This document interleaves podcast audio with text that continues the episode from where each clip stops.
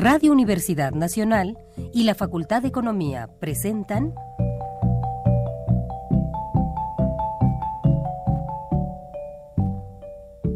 Los bienes terrenales.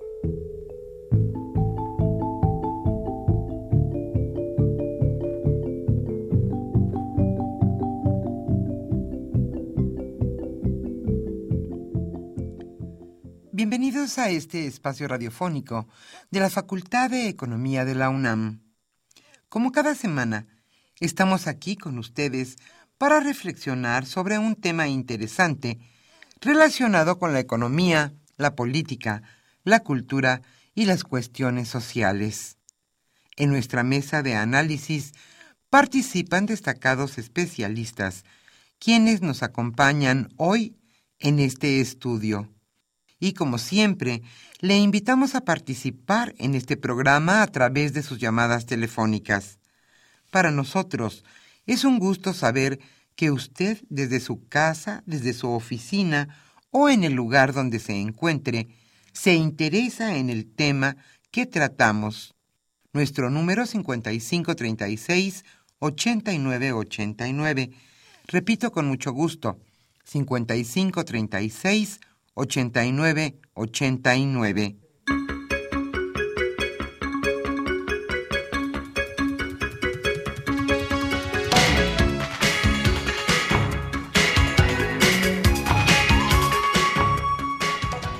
Como todos los viernes estamos aquí con ustedes en su programa Los bienes terrenales. Hoy en los controles técnicos nuestra compañera Socorro Montes y en los teléfonos contestando con mucho gusto sus preguntas, dudas y recibiendo sus comentarios estarán Pedro Rosales, Rogelio Daniel González y también Isaac Medina Martínez. Yo soy Irma Espinosa y estaremos con ustedes hasta las 13 horas. El tema que hoy abordaremos en este programa es sin duda importante para todos nosotros. Hoy se hablará de inflación, deuda y tasa de interés. ¿Cómo nos afectan a nosotros como consumidores estas tres variables? La inflación, la deuda y las tasas de interés. Esta última, la tasa de interés, directamente cómo nos afecta, por ejemplo, en el pago de nuestras tarjetas de crédito o también créditos hipotecarios o créditos de automóviles. Y la inflación, desde luego, nos afecta a todos. Carlos Javier Cabrera Adame charlará en nuestra mesa de análisis con Noemí Levi Orlik y Víctor Colina Rubio. Ellos son especialistas en el tema y catedráticos de nuestra facultad, la Facultad de Economía de la UNAM. A usted, amable radioescucha, le invitamos a participar a través de sus llamadas telefónicas. Hoy estaremos obsequiando la revista Economía. Es el número 37 correspondiente a enero-abril de 2016. Pero antes de iniciar nuestra mesa de análisis, le invitamos a escuchar la economía durante la semana.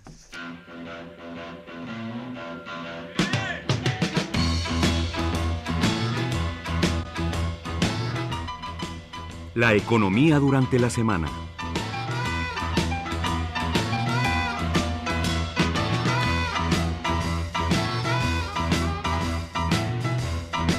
Sin duda esta es la nota insólita de la semana.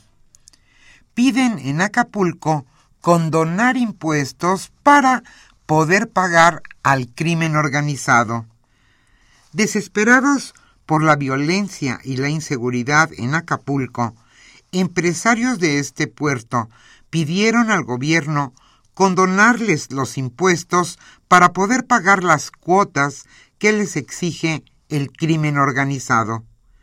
La presidenta de la Asociación de Comerciantes Establecidos de la Costera Miguel Alemán, Laura Caballero Rodríguez, rogó a los grupos criminales ponerse de acuerdo para no realizar doble pago y que solo una organización delincuencial domine esa zona de nuestra república. Ella dijo, hacemos un llamado respetuoso a los tres órdenes de gobierno para que se condonen los impuestos, el total de los impuestos, para que así todos los guerrerenses podamos pagar la cuota que la delincuencia organizada nos está pidiendo.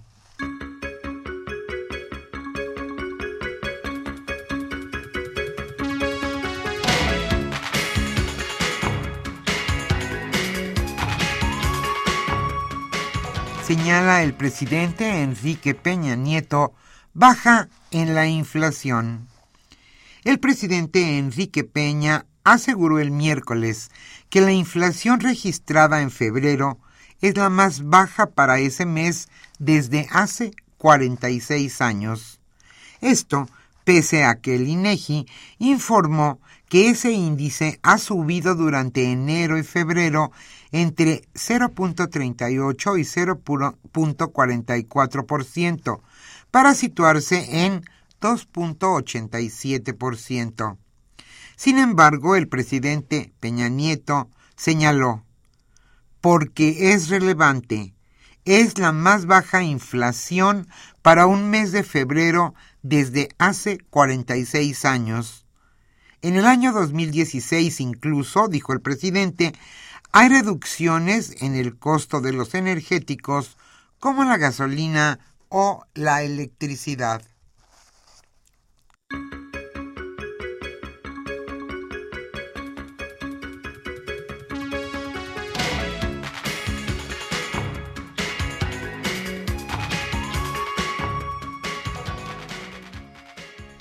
El gobernador del Banco de México, Agustín Carstens, señaló que las medidas para enfrentar la depreciación del peso no se improvisaron. Las medidas adoptadas por el Banco de México y la Secretaría de Hacienda para enfrentar la volatilidad financiera internacional que había llevado el valor del peso a niveles mínimos históricos frente al dólar han rendido los frutos esperados. Esto lo aseguró este jueves Agustín Carstens, gobernador del Banco Central, en la inauguración de la 79 Convención Bancaria que se realiza en el puerto de Acapulco. La estrategia coordinada del Banco Central y la Secretaría de Hacienda tomó por sorpresa a algunos participantes en la economía y los mercados financieros, sostuvo Carstens. No debía haber sido el caso. No fueron medidas improvisadas, sino resultado de un meticuloso proceso de análisis entre la Secretaría de Hacienda y el Banco de México. Esto lo argumentó el gobernador del Banco Central en un discurso pronunciado ante el presidente Enrique Peña Nieto.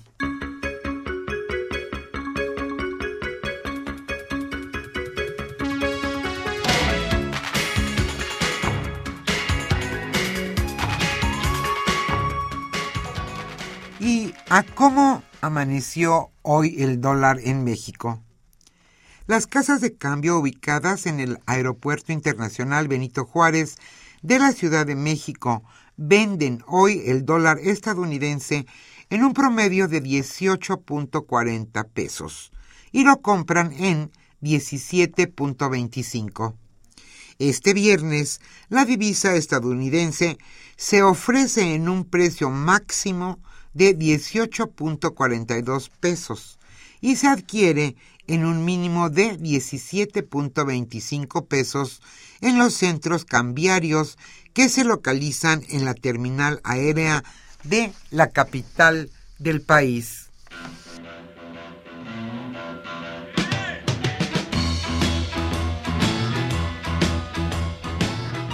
El tema de hoy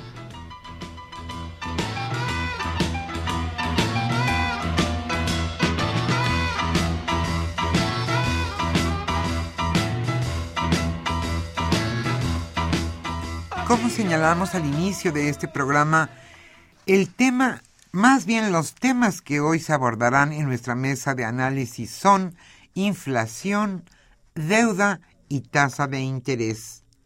Carlos Javier Cabrera Adame charlará hoy con dos especialistas en la materia, Noemí Levi Orlik y Víctor Colina Rubio. Ellos son catedráticos de nuestra facultad, la Facultad de Economía de la UNAM. Sin duda temas importantes, la inflación, la deuda y tasa de interés. ¿Cómo nos afectan estas tres variables? Como siempre, le invitamos a participar en este programa a través de sus llamadas telefónicas. Nuestro número 5536 8989. A los primeros radioescuchas que nos llamen a este programa, les estaremos obsequiando el número 37 de la revista Economía que corresponde a enero-abril de 2016.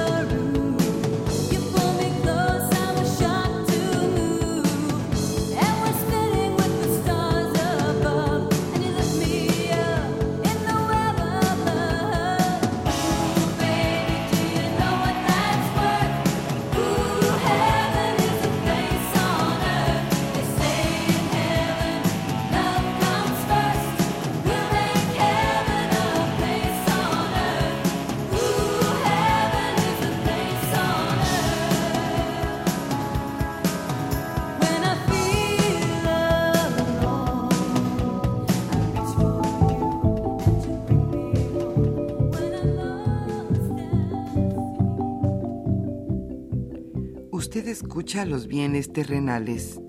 Nos interesa conocer su opinión. Le invitamos a comunicarse a este programa al teléfono 5536 89 89.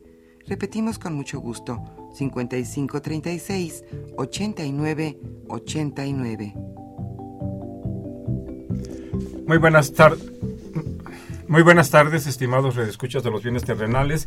Muy bienvenidos a una eh, emisión más de este programa que con mucho gusto lleva a ustedes la Facultad de Economía y Radio Universidad Nacional Autónoma de México.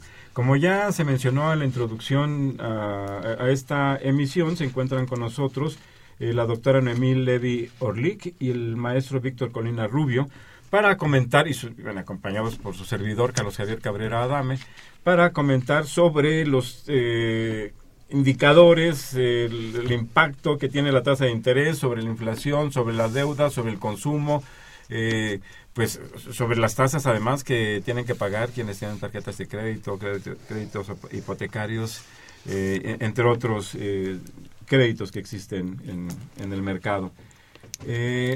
Pues recientemente ha habido modificaciones importantes, de hecho desde el 17 de febrero que se aumentó la tasa de interés.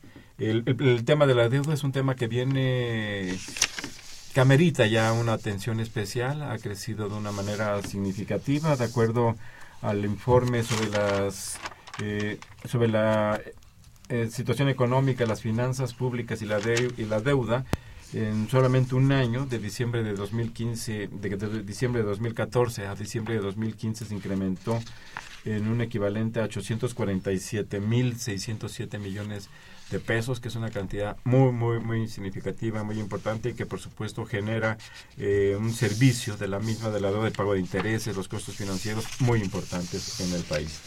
Eh, la tasa de interés, bueno, se movió también con el, el, propósito de atenuar la inflación, de tener un efecto sobre la depreciación. Son temas eh, muy interesantes, eh, son temas que afectan la vida eh, cotidiana y para ello y para comentarlo están aquí tanto Noemí como Víctor. Muy, muy bienvenidos una vez más a, nuestro programa, Noemí. Víctor, no sé si quisieras hacer una invitación. Si quisieras hacer un planteamiento, una introducción a estos temas. Este, Con mucho gusto, gracias por la invitación. Siempre es un honor estar acá eh, hablando como profesora de la Facultad de Economía. Llama la atención lo que está pasando en nuestro país. Eh, nos dicen que la inflación se está desbordando. Era una preocupación que tenían las autoridades. Eh, revisé el informe del doctor Carstens, publicado primero de marzo, y la, la, la inflación que más subió fue la del índice al productor. No subió tanto la inflación eh, total ni el índice de precios eh, en el mercado. ¿Qué quiere decir esto? Quiere decir que no obstante que hay unos precios que, que se venden entre empresas, se está subiendo, el precio final no sube. La pregunta es por qué. Y aquí nos encontramos con uno de los problemas básicos de este país el efecto traspaso es bajo, pero no es bajo porque las ganancias, se reducen las ganancias de las empresas. El problema es que el costo laboral ha bajado tremendamente. Estamos en un país que se supone que tiene, estamos cercanos al pleno empleo, nos están diciendo las autoridades, pero también están admitiendo que son uno de los precios más bajos. Perdón, ¿el traspaso te refieres al traspaso derivado de la depreciación del peso? No, estoy hay un efecto traspaso que cuando suben los precios, si lo tiene, ¿quién lo quién lo absorbe? Lo pueden absorber las empresas al reducir sus ganancias o lo pueden absorber el costo de trabajo al reducirse. En este país se reduce el costo de trabajo. Eso no queda la menor duda. Entonces la crisis nuevamente cae en los hombros de los de las personas que trabajan. Un segundo elemento, la deuda no se preocupan por la deuda. Pues claro que subió la deuda, pues si la estaban atrayendo, ya estábamos en una situación internacional donde los países desarrollados traían los capitales a nuestro país bajo dos premisas. Uno, que el margen de ganancia, la diferencia de tasa de interés México, tasa de interés Estados Unidos era muy alta y que el peso estaba sobrevaluado. Entonces, bajo esas condiciones todo el mundo venía y realmente la deuda en peso mexicano incrementa tremendamente. La deuda externa creo que no sube tanto. Y no sube tanto porque ya aprendieron después de 94 que no había que endeudarse tanto en pesos eh, pesos extranjeros. El gran problema es la deuda interna que ahora está saliendo como loco. Y la deuda externa no ha subido tanto, pero sí ha subido, ya está en niveles bastante elevados. Pero bueno, ahí está. No me queda la menor duda que no ha subido. Pero lo que es más preocupante es la tenencia de deuda interna en manos de no residentes. Claro. este Y aquí juega un papel la tasa de interés, obviamente. Se subió la tasa de interés con el propósito, entre otros, o, como uno de los eh, propósitos principales, de eh, contener la depreciación del peso a partir de la idea o el propósito de retener capitales y de eventualmente atraer capitales. De manera que la relación del peso con el dólar eh, se, se, redujera o se mantuviera más o menos estable. Pero es evidente que tiene un peso, tiene una relación con la deuda. Es encarece eh, el, servicio que, el gobierno tiene que pagar pues, por, por, la deuda que tiene contratada eh, en pesos. Y, el aumento de los mercados internacionales pues tendrá un efecto también para la deuda contratada en, moneda extranjera. Eh, Víctor. Así es. Así es. Eh, bueno, en efecto, yo creo que lo que comentaba la doctora Nomi e, es muy importante. Eh, ha habido un incremento significativo tanto en la deuda externa como en la deuda interna, pero fundamentalmente lo preocupante es la deuda interna. Nosotros, al, al cierre de diciembre del, eh, del año pasado, la deuda externa sumaba alrededor de 81 mil millones de dólares, eh, la deuda neta externa. Eh, la deuda en pesos se ubicó en 4.5 eh, billones de pesos, por lo cual la deuda eh, total neta sumó 5.8 billones de pesos o algo así como 373 mil 631 millones de dólares. Ahora, estas cifras parecieran eh, muy altas, pero si nosotros eh, hacemos un, una eh, comparación de lo que representa el saldo de la deuda, que de acuerdo con las estimaciones de la propia Secretaría de Hacienda, para este año estaremos cerrando en alrededor de 6.3 billones de pesos, para 2017 en 7.1 y pues, e incrementándose en los años subsecuentes, pues nosotros lo que podemos considerar que eh, el incremento en la deuda pues tiene un efecto negativo sobre eh, las finanzas públicas. ¿Por qué? Por lo que se comentaba hace un momento también. El diferencial en las tasas de interés eh, de esta deuda que se tiene, deuda interna que se tiene, pues alrededor del 70% está invertido en bonos del tesoro que prácticamente la tasa es eh, muy baja, casi de cero, de 0.5% estamos hablando, y el costo de la deuda eh, interna, pues estamos hablando de tasas superiores al 3%, 3.5%, y el diferencial, pues eso eh, hace que el costo en las finanzas públicas sea muy elevado en ese sentido. Este. Yo ahí quisiera interceder. Efectivamente, la, la tasa de los bonos de tesoro debe andar ahorita, de haber subido 0,50, ¿no? Es correcto. Eh, 3,75 es la tasa de referencia mexicana. Eh, pareciera que podía ser una buena idea deshacerse esa deuda, pero estaban aterrados. Estaban aterrados cuando se hicieron, porque tienen que tener anclado el peso. Ahora, yo estoy de acuerdo que no hay que tener tanta deuda. ¿No hubiera sido mejor utilizar todos esos influjos y generar actividad productiva. Y aquí quiero entrar en política monetaria. La política monetaria del doctor Carsten, yo le llamo la paz de los sepulcros. ¿Por qué es la paz de los sepulcros? Quieren estabilidad a lo que, al costo que fuera, que los precios se mantengan estables. Tengo entendido que estaban festinando ayer en Acapulco que habían logrado revaluar el peso en 8% qué gracia. Pero agarraron y bajaron en punto 8 el, eh, el gasto del gobierno, en punto 8 del PIB. ¿Eso qué significa? Bajar aún más la tasa de crecimiento eh, de este país. Menos empleo, más pobreza, menos inversión pública. ¿A qué le están apostando? Es decir, estabilice el peso, estabilices el peso a lo que fuera, no nos importa los costos.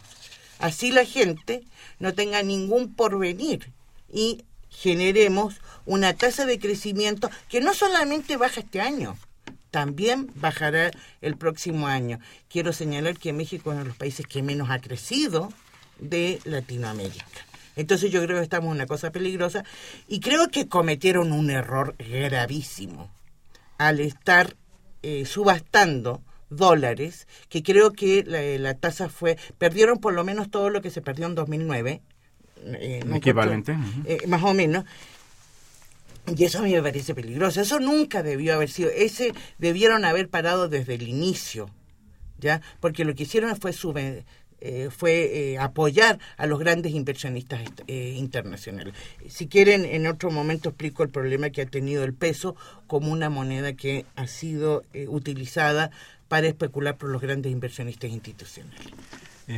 Víctor, son estos son temas que realmente no son sencillos el, tema de las tasas de interés de la deuda y de la inflación aunque se viven eh, aunque lo, vivamos todos en toda la sociedad mexicana eh, cotidianamente.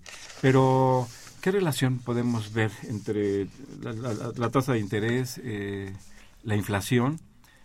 Como decía Noemí hace un momento, pues una de las cuestiones, uno de los objetivos de subir la tasa de inflación es desalentar eh, el, el, consumo y de esa manera pues tener mantener tener una tasa baja, aunque se está disparando ya de inflación. ¿Cómo podríamos ver esta, estos vínculos, estas relaciones? Claro, eh, hay una relación eh, total entre estas tres variables macroeconómicas, estos fundamentales de la economía que, que señalan los economistas y que dicen que hay una relación directa entre tasa de interés, tipo de cambio y tasa de inflación.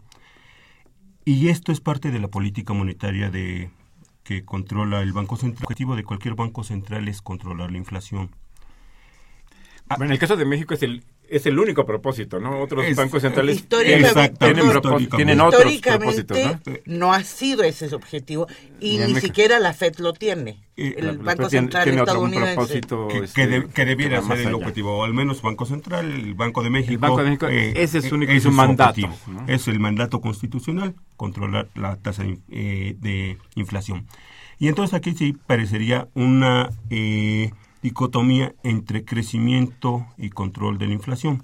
¿Por qué? Porque la política fiscal corresponde al gobierno federal a través de la Secretaría de Hacienda y la política monetaria la lleva el Banco Central, que eh, pues es un banco autónomo en su administración de su política monetaria. Entonces, si Banco de México lo que busca es controlar la inflación, pues esto lo hace obviamente tratando de manipular la tasa de interés, que eh, recordemos que la tasa de interés pues la determina el mercado como tal pero el mercado que también está muy acotado en México, que son pues muy pocos los que eh, subastan o participan en las subastas del Banco de México y también se reduce el margen de maniobra. Entonces, eh, Banco de México, ¿cómo eh, controla la tasa de inflación? Pues obviamente a través de la tasa de interés, buscando que se incremente la tasa de interés a fin de incentivar el ahorro y reducir el consumo y con de esta vía y la inversión también. Y, la inversión obviamente pues esto impacta directamente en la política financiera porque obviamente se encarece el crédito y obviamente eso reduce también los márgenes de crecimiento de, de las empresas eh, que no pueden eh, acceder a créditos blandos para poder financiar su, su crecimiento y su expansión. Entonces, eh, pues aquí es un tanto perverso este divorcio entre política monetaria y política fiscal porque si bien eh, Banco de México ha logrado contener eh, la inflación, al menos teóricamente, eh, con su objetivo de inflación del 3%, más o menos un punto porcentual, que es lo que se establece en su en sus lineamientos de política monetaria, pues bien ha sido a costa, a costa de reducir o inhibir el crecimiento económico. Aquí yo quisiera intercalar con lo siguiente no es posible que con esta política se logre ese objetivo. La única forma de estabilizar la, inflación es ampliar la oferta para que la gente pueda comprar sin subir los precios. Es decir, la perversidad de la economía mexicana es trato de reducir la demanda, ya no permito incrementar la producción, entonces intentas tener. Pero realmente el problema de el tipo de cambio no te han podido incrementar su consumo últimamente. Eh, tengo mis graves reservas al respecto. Pero yo creo que el problema fundamental es la especulación que se ha dado con el peso por los grandes inversionistas institucionales. Desde 2008 más o menos el peso empieza a ser comunidad de especulación en los grandes centros internacionales en los centros de cambio, donde se compran pesos mexicanos para especular. Es decir, todos los centros de cambio en Londres, fundamentalmente, empieza con futuros, eh, son todos estos instrumentos financieros que lo que tiene como objetivo es ganar por el diferencial de precio. México parecía un país estable porque estaba fluyendo muchos capitales al momento de fluir muchos capitales tenían un tipo de cambio más o menos estable y una tasa de interés relativamente. ¿Qué pasó con el incremento de la tasa de interés estadounidense? Se empezaron a dar cuenta que el paraíso mexicano no era tal y de repente empiezan a salir todos estos capitales, pero a salir de las arcas de los inversionistas institucionales nada que ver con los fundamentos macroeconómicos y obviamente podían subastar el país completo y no hubiera sido suficiente para la salida de capitales. Eso fue, me llama la atención, que con todos los grados que tienen los funcionarios del Banco de México no se daban cuenta cuando en la, Facultad de Economía ya gritábamos que eso estaba pasando. Ya paren con esa subasta. Ya y eso se debe a quererle jugar eh, con el peso mexicano, aquí es una, medida mundial con la cual se quiere especular. Abrieron de tal manera la economía que provocaron ya esta especulación y no se dieron cuenta, perdón, cuando se los estaban chamaqueando. Así es. La cuestión está en que el, efectivamente el Banco de México tiene la única, como única, como único mandato y como único objetivo reducir la inflación, mantenerla en torno a un objetivo que oscila en, torno al 3% y para ello, como se ha señalado, eh, se pretende vivir la paz de los sepulcros. ¿Por qué el dinamismo económico, desde la perspectiva del Banco de México, ocasionaría que se generan, generaran como en el lenguaje de los informes del Banco de México, presiones inflacionarias. Entonces, entonces cuando se señala que la actividad económica no, no está creciendo de manera significativa, creciendo y cuando lo que ellos y cuando la masa salarial, la cantidad de salarios que se perciben en, en el país, en la sociedad, tampoco ha crecido, dicen, bueno, no hay presiones inflacionarias y en consecuencia la política monetaria está cumpliendo con su eh, objetivo de mantener eh, una tasa de interés en, en torno al 3%. Pero, eh, sin embargo, yo creo que, habría, a mí me gustaría incorporar el, el, tema de la de los indicadores de inflación. El pasado 9 de marzo, antier, el, el INEGI presentó el informe de la inflación para el mes de febrero de 2016 y ya se empieza a observar eh, un incremento del, de la inflación promedio del índice nacional de precios al consumidor que ya se ubicó en 2.87%, que es un nivel eh, que, que, ah, que, si bien todavía no rebasa el 3%, por, el 3 que es el objetivo del Banco de México, ya varios de, varios de sus subíndices índices se encuentran por encima del 3%. Por ejemplo, eh, el rubro de alimentos, bebidas y tabaco, eh, lo que se llama la inflación no subyacente, donde se ubican los precios de los bienes, los precios volátiles de los bienes como los que tienen los, los, los, los productos agropecuarios y también eh, el, subrubro de energéticos y autorizadas por el gobierno. Ahí la inflación se encuentra ya por prácticamente en 3.5% y el precio de los productos eh, agropecuarios tiene ya una inflación de 8%.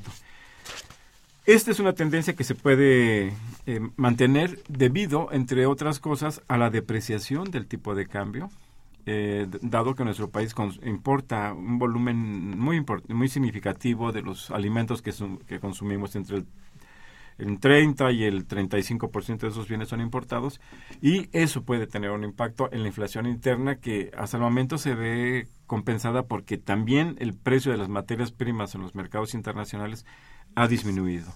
Este, Víctor, ¿quisieras eh, cerrar este segmento de nuestro programa antes de ir a una pausa? Carlos, este, de hecho, eh, es preocupante el incremento en la inflación que se ha dado. De hecho, recordemos que eh, la inflación registrada en el mes de febrero fue de las más altas en los últimos meses. Pero si consideramos las estimaciones de inflación para el cierre de este año, Estamos hablando de los analistas eh, eh, establecen un promedio del 3.36%, eh, superior al 3.10% que más o menos era lo que se había establecido eh, anteriormente. Y lo que preocupante no solo es el incremento de la inflación, sino la disminución en el crecimiento económico de una tasa del 2.49 año, pues ya se redujo esa estimación al 2% en promedio. Entonces, bueno, esta relación, este vínculo entre incremento de la tasa de inflación y disminución de la tasa de crecimiento, creo que es lo que debería de estar preocupando, cómo contenemos esta escalada inflacionaria y, por otra parte, buscar que se fortalezca el crecimiento económico. Eh, vamos a hacer una pausa y regresamos a los bienes terrenales.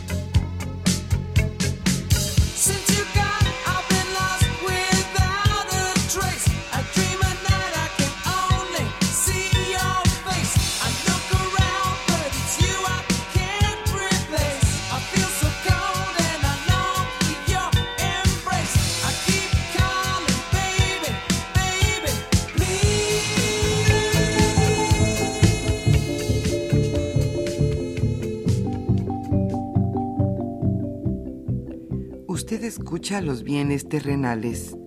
Nos interesa conocer su opinión. Le invitamos a comunicarse a este programa al teléfono 5536 89 89. Repetimos con mucho gusto, 5536 89 89.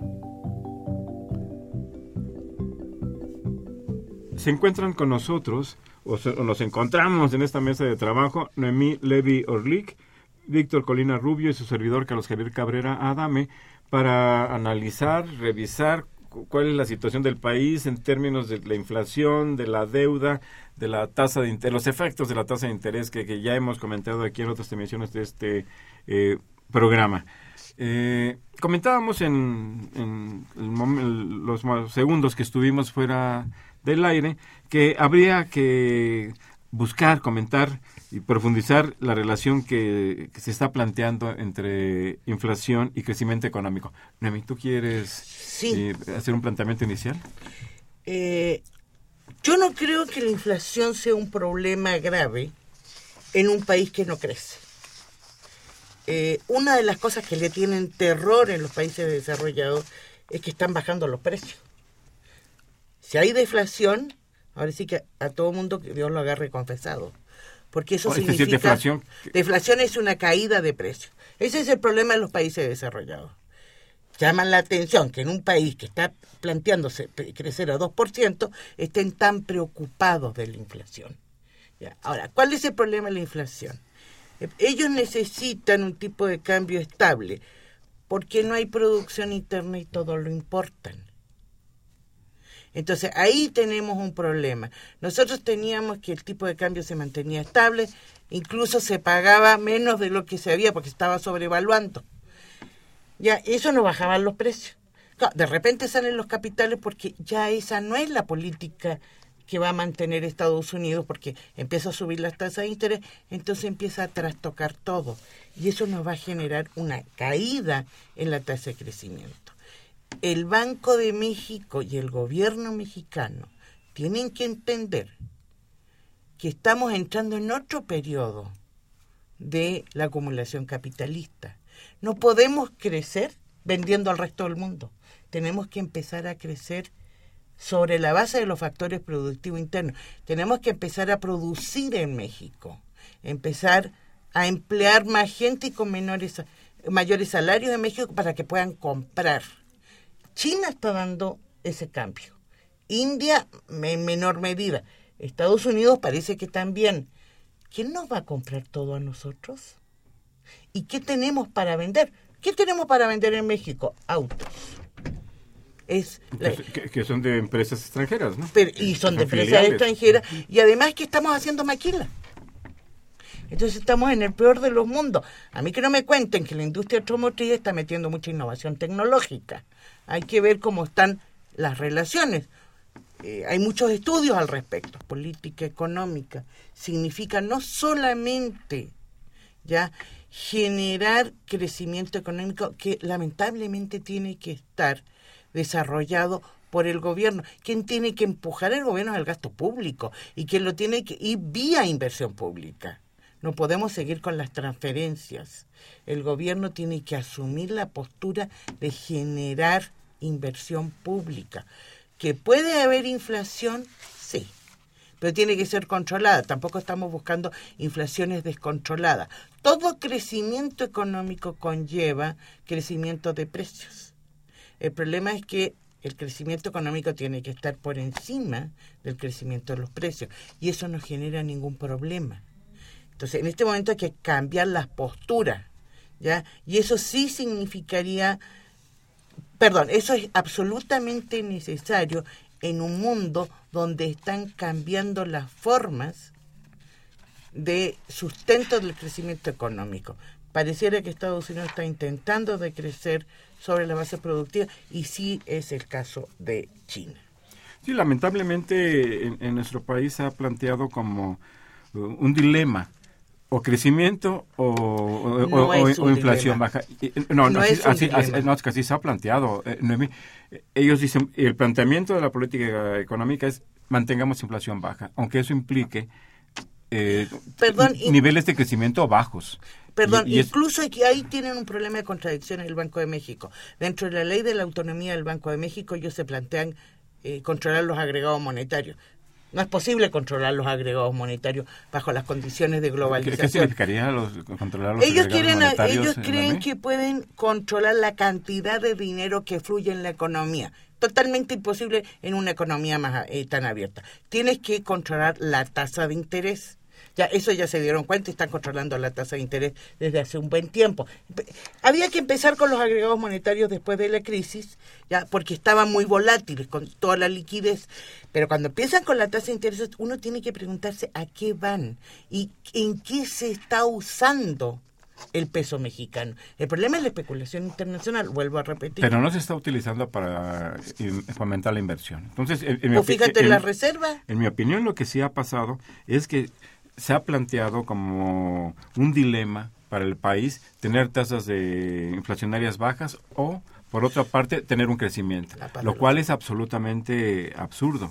Es decir, se está considerando eh, la estabilidad eh, eh, de las finanzas públicas y la estabilidad de los precios como un objetivo en sí, cuando realmente, como hemos señalado en muchas ocasiones, debería ser un medio para alcanzar un objetivo más eh, amplio, que es el crecimiento económico, que es el que genera empleo, genera ingreso y finalmente bienestar eh, para la población. Pero aquí estamos encerrados en, en, en este, yo digo que sí es un dilema, que es un dilema que además está presente desde hace por lo menos 27 años, desde 1989, en donde se ha planteado como el objetivo principal de la política económica mantener un nivel de precios bajos, mantener un equilibrio de las finanzas públicas.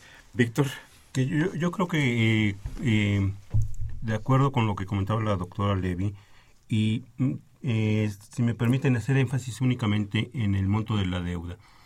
Eh, el monto de la deuda, que si bien eh, ha tenido un crecimiento significativo, para ubicarnos en cifras, en 2006 la deuda neta total representaba el 18% del Producto Interno Bruto, en 2016, 10 años después, representa casi el 33% del PIB, perdón, la deuda de la, la deuda neta total. la deuda neta total. Eh, ahora bien, ¿se encuentra en niveles manejables? Sí, se encuentra en niveles manejables. Aquí yo creo que el problema es lo que, lo que se ha comentado. El foco rojo es el ritmo de crecimiento que si bien ha tenido la deuda externa, pero el bajo crecimiento económico del país. Y yo creo que ese es el punto central. O sea, la deuda por sí misma no es mala si esa deuda se canalizara Al a, desarrollo, a desarrollo, a inversión productiva.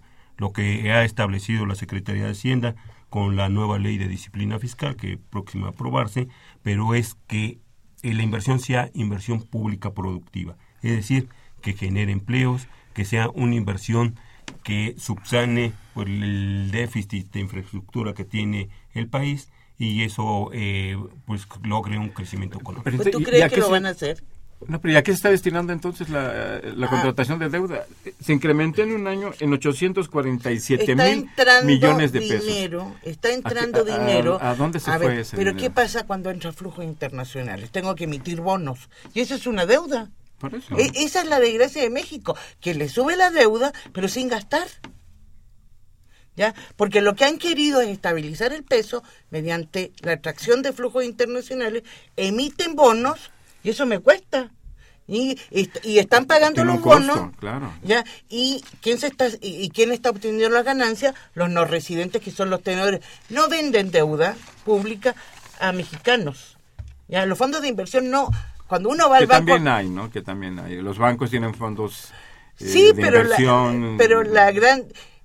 la- lo, lo- fuerte lo tienen lo tienen los inversionistas los no residentes, los extranjeros, para decirlo los, los inversionistas fácilmente. institucionales, los que están afuera. Y, y, bueno, y parte fondos de inversión importantes eh, internos. Pero hay un, un tema eh, con respecto a la deuda. La deuda interna se incrementó en 575 mil millones de pesos en un año. Y la deuda externa en 16 mil millones, que es algo así como 272 mil millones. En conjunto, se aumentó la deuda del sector eh, público en 847 mil millones. Es, es, es ¿Pero por mucho, qué? es una cantidad muy importante que, sobre la cual hay que pagar intereses, hay que pagar un servicio. ¿Pero por qué? Eh, esa era la pregunta que yo planteaba. ¿A dónde se está destinando? No, pero e- esos pregúntate por qué se incrementó la deuda. Bajó el, producto como acabas de decir. Eso es una parte fundamental. La segunda parte que es importantísima es que les están cayendo los ingresos. Pemex. El, el precio del petróleo se les están cayendo. Entonces tienen un boquete terrible. Además, pues aquí, ¿quién paga impuestos? Las grandes empresas no la pagan. Perdón. Ha- Ha subido, ¿eh? Ha, ha subido, la, Sí, sí ha subido, ha sí. subido la, tri- la tributación ha subido. Pero a los que y, cautivos. este, y el impuesto especial a la producción y servicios se incrementó en más de 200 mil millones de pesos el año pasado, mucho. Claro. ¿Querías agregar Sí, yo nada más agregar lo Y que hoy, para comentaba dar, cederle la, voz doctora Levi, a los este, radioescuchas. de dos causas también que han hecho que se incremente la deuda. Este, uno es la paridad, este, el alza de la paridad peso-dólar, que es uno pues de los principales elementos por los que los cuales se ha incrementado la deuda. Y el otro factor yo creo que es eh, lo que alentó a, endeudarse en moneda extranjera fueron también las bajas tasas de interés, sobre todo en dólares. Recordemos que desde 2006 la Fed no eh, subía las tasas de interés, eh, por lo que el gobierno pues logró colocaciones históricas durante pues casi 20 años, bueno, 30 años hasta el 2016. Es, entonces esto también ha hecho que se incremente la deuda eh, en estas proporciones que se comentaban. Si les parece, escuchamos las opiniones de nuestros radioescuchas. Eh, Rafael Daniel, Daniel o Daniel, perdón, eh, plantea, ¿por qué no se utiliza el capital humano existente por- para la creación de riqueza y en específico, ¿por qué no, por qué no se utilizan las refinerías del país? ¿Podemos Porque lo que, lo que importa aquí son las ganancias, no, no el, el que la gente tenga empleo y que tenga bienestar. Es decir, simplemente hay un problema de ganancia que prefieren importarla porque aparentemente les sale más barata. Claro. Y, sobre todo eh, la generación de empleo. Recordemos que en México se deben estar generando alrededor de un millón de empleos anuales. Se deberían de. Se deberían de estar generando. Pero para generar eh, 100.000 empleos debemos de crecer aproximadamente en 1% el Producto Interno Bruto. Adicional. Adicional, lo que di- quiere decir que para que, eh, cubrir el déficit de empleos o los empleos que se requieren, ese millón de empleos, pues deberíamos estar creciendo a tasas del 8 o 10% en promedio anual. ¿no? Este, eh, Jorge Aguilar, un saludo, le enviamos, él nos habla, nos habla desde Tlalpan. Plantea la reforma financiera, ¿a quién beneficia? ¿Ayudará en algo a la economía mexicana? Este, ¿Tenemos algún comentario sobre el... Yo tengo mis grandes dudas que pueda ayudar al crédito. Eh, no he visto que se haya incrementado el crédito, eh, especialmente el aparato productivo, y eso tiene dos razones muy claras. Una, que buena parte de la economía está controlada por las grandes empresas y que la pequeña empresa no es sujeto de crédito.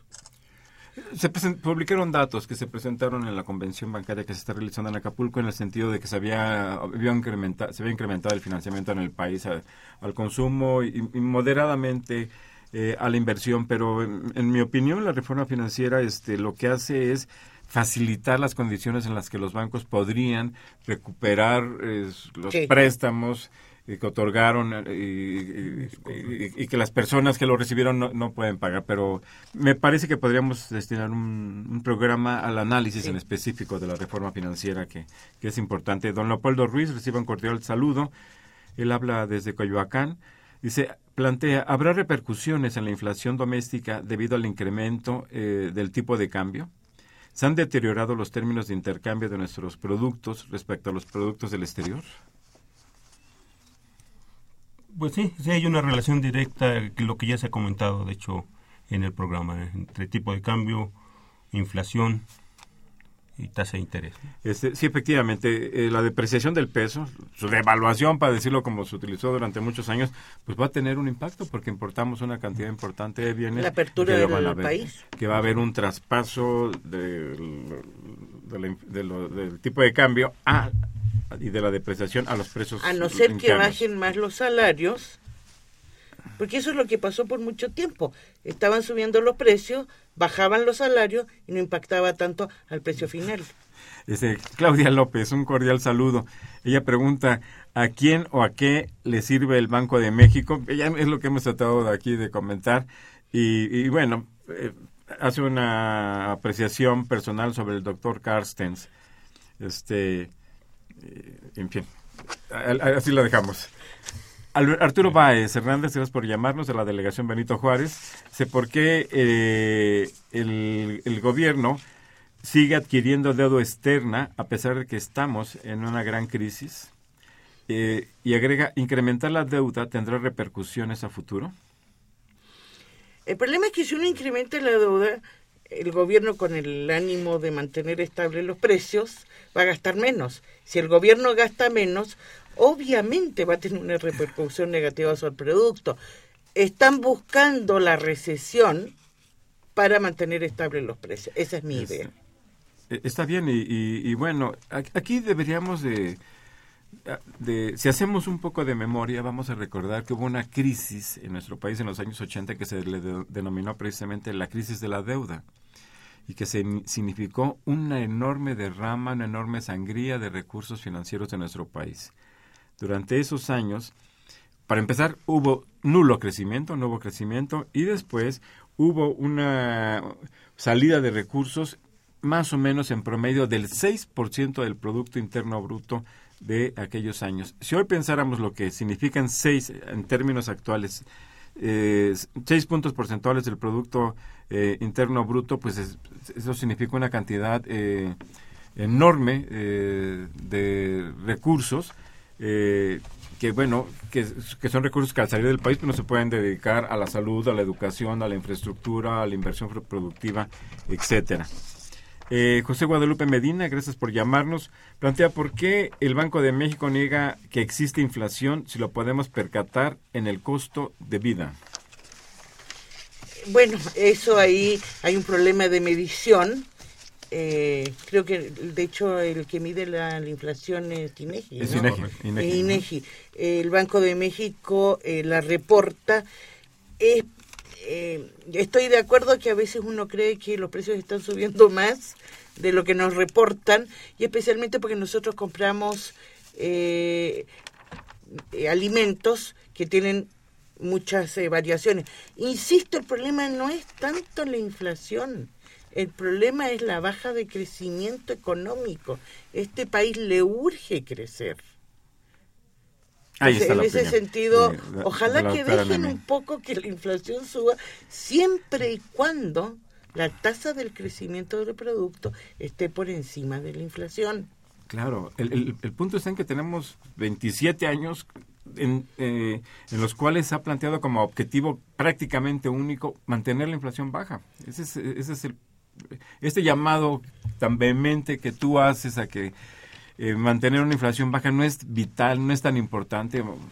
Eh, pues bueno, pero que no se nos acuse que estamos llamando a, a, que se incrementen los precios, que no nos importe. hay una locura inflacionaria como la que se vio en los años 80, pero el país tiene 30 años en donde sus instrumentos de política económica están orientados a tener una inflación baja, relegando el, crecimiento económico. Gabriel Gutiérrez, eh, gracias por llamarnos. Dice, ¿la paridad peso-dólar se determina en los mercados financieros de Londres? Sí. ¿Sí? En buena parte. En buena parte. ¿Sí? ¿Por qué? Porque ahí es donde se está especulando gran parte. Es decir, creo que tú ahí puedes saber más que yo en términos de los futuros, los swaps y demás. Sí, de hecho hay una especulación de los mercados internacionales y eso repercute obviamente en el tipo de cambio. Hay múltiples factores también, entre otros, como los, flujos de capitales internacionales, la entrada, la salida, el, ingreso, el precio del petróleo, la baja del precio del petróleo, pues tiene un impacto en, los ingresos en dólares que se reciben en el país. Pero hay, muy poca el nivel de... Hay múltiples factores, ¿no? Está 7% más o menos las exportaciones petroleras representan el 6-7%, ¿no es? No, no somos uno de los países primarizados, como le llaman. Pero, sin embargo, las divisas obtenidas por la exportación petrolera son importantes para el país y para las finanzas, aunque se ha dicho para que... las finanzas y para, aunque se ha dicho que ya no somos dependientes o tan dependientes del, del, del petróleo, bueno, eh, es muy importante, ¿no? Los 800 mil millones de pesos que entraron el año pasado, aunque es menos de lo que entraba antes, son muy importantes. Alejandro Peregrina, eh, un saludo. Dice, ¿sería factible que la Facultad de Economía como institución educativa diera ruedas de prensa para mostrar una postura? Yo creo que no solo sería factible, sino que sería necesario que lo hiciera. Este, pues este es un programa de radio de la Facultad de Economía, estamos expresando aquí eh, estas opiniones como académicos, pero podría eh, ser necesario que la Facultad de Economía invitara a, muchos profesores que tienen una formación muy amplia, muy sólida, que podrían emitir opiniones sobre los diferentes aspectos de la vida económica y financiera del país, ¿no? Yo creo que sí, ¿no? Además hay muchos eventos a diario que se hacen al respecto. Pero sí, no, podría me parece que sí. Jorge Luis Rodríguez Jaimes, un saludo. Él habla también de Coyoacán. ¿Cómo afecta la tasa de interés a la deuda pública? La sube. La sube, aumenta el costo. Eh, por supuesto, como cuando si, el banco nos sube la tasa de interés de la tarjeta de crédito, pues vamos a pagar, eh, vamos a pagar la más. la tasa de interés no sube. La, la, tasa de interés nos sube la deuda y, las, y también hay un problema de la devaluación ahí, que nos sube la deuda externa. Rodolfo Salgado, gracias por llamar desde Coacalco, porque las declaraciones del gobierno solo le importa la macroeconomía y pagar la deuda externa. Hay una tradición, don, don, don Rodolfo, sobre ese tema. Se, se sacrificó la, el crecimiento durante seis años con tal de cubrir la deuda pública muy puntualmente. Don Jesús Ríos, un cordial saludo. ¿Cuál sería el sector económico que mejor ayudaría a impulsar el mercado interno? Yo creo que ahí hay que hacer un análisis de la política. ¿Tú puedes saber algo más de eso? Yo creo que construcción... Un minuto, 15 segundos. ¿no? Eh, muchas gracias, se nos ha agotado el tiempo, muchas gracias por eh, escucharnos, muchas gracias por llamarnos, esperamos el próximo viernes a una emisión de los bienes terrenales, que es un problema de la Facultad de Economía y de Radio Universidad Nacional Autónoma de México. Muchas gracias a nuestros invitados, la doctora Noemí Levy Orlic y al meso Víctor Colina Rubio. Gracias. nosotros somos los agradecidos. Muchas gracias. Buenas tardes.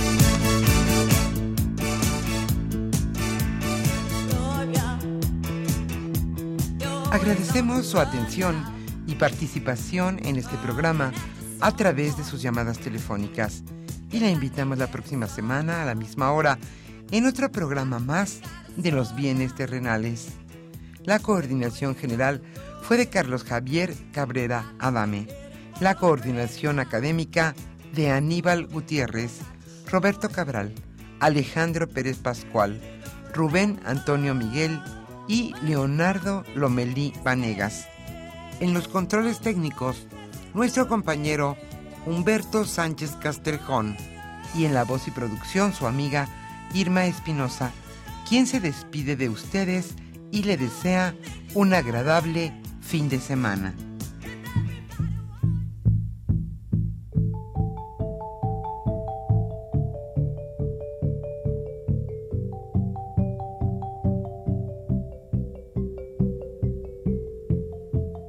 Radio Universidad Nacional y la Facultad de Economía presentaron Los bienes terrenales.